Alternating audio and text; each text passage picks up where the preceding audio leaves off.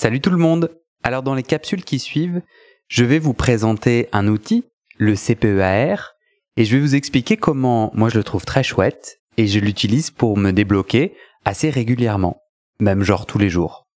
Et bien entendu, ça n'a pas manqué, je me suis bloqué pour faire ces capsules. Ça va faire trois semaines que j'essaye de m'y mettre, j'y arrive pas, je bloque, et donc, bah, parfaite mise en abîme, j'ai donc utilisé le CPEAR pour me débloquer, pour pouvoir du coup faire ces capsules. Et c'est ça que je vais vous raconter dans ce qui suit. Je vais vous illustrer l'outil en vous expliquant comment je l'ai utilisé pour arriver à publier ces capsules. Je trouve ça marrant, moi. Alors déjà un peu de théorie.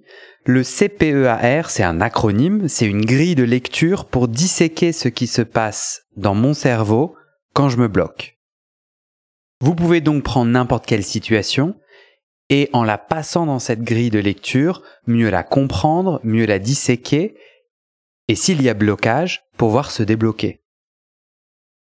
C-P-E-A-R, circonstance, pensée, émotion, action, résultat. Alors commençons par le C. Le C, c'est la circonstance. C'est le fait neutre. C'est, dans ce qui s'est passé, ce que n'importe qui aurait pu observer sans aucune couche de jugement ou d'interprétation. Le P, c'est la pensée ou la croyance, c'est la petite phrase que l'on se dit dans son cerveau face à la circonstance, à ce fait neutre.